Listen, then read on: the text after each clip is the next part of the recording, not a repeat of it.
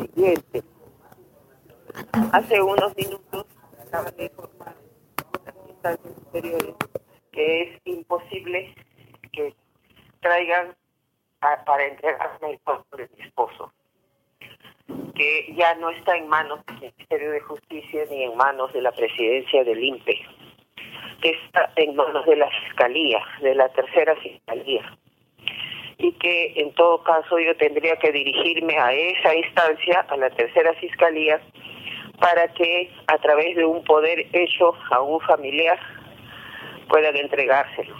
Pero como yo no tengo ningún familiar acá, ninguno que pueda cumplir con eso, entonces, como se está diciendo a través de la prensa, lo único que quieren es tenerlo, desaparecerlo de la faz de la tierra y que no quede ni siquiera un, un gramo de su cuerpo.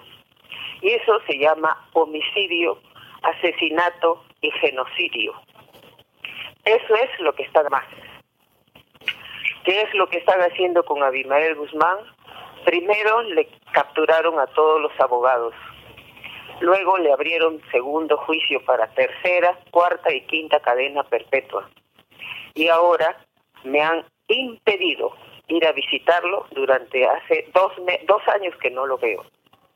Ese impedimento a mí me lleva a pensar que han planificado su asesinato y que de ese asesinato tiene que haber algunos responsables y que la historia y el pueblo sobre todo tendrá que adoptar una posición al respecto yo en este momento responsabilizo al Estado peruano, a la Marina de Guerra del Perú y a los torturadores de la DIRCOTE y a los genocidas del Perú que durante 20 años asesinaron y desaparecieron pueblos del campo como los responsables del asesinato de mi esposo y de la desaparición de su cuerpo.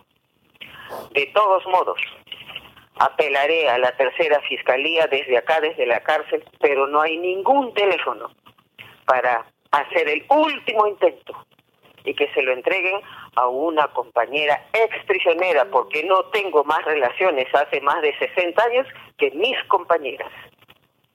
No tengo ni un solo abogado a quien acudir para que resuelva esta situación.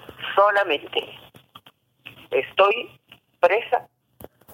y mis extremidades bien claras, convencida de que las causas de la opresión y explotación capitalista no son sino eso, la separación de ricos y pobres, la separación de dueños del poder económico y la separación cada vez más grande de los pobres desposeídos, hundidos en la miseria, en la injusticia, con 200.000 muertos a causa del desatender la salud del pueblo peruano en estos 30 años de posguerra.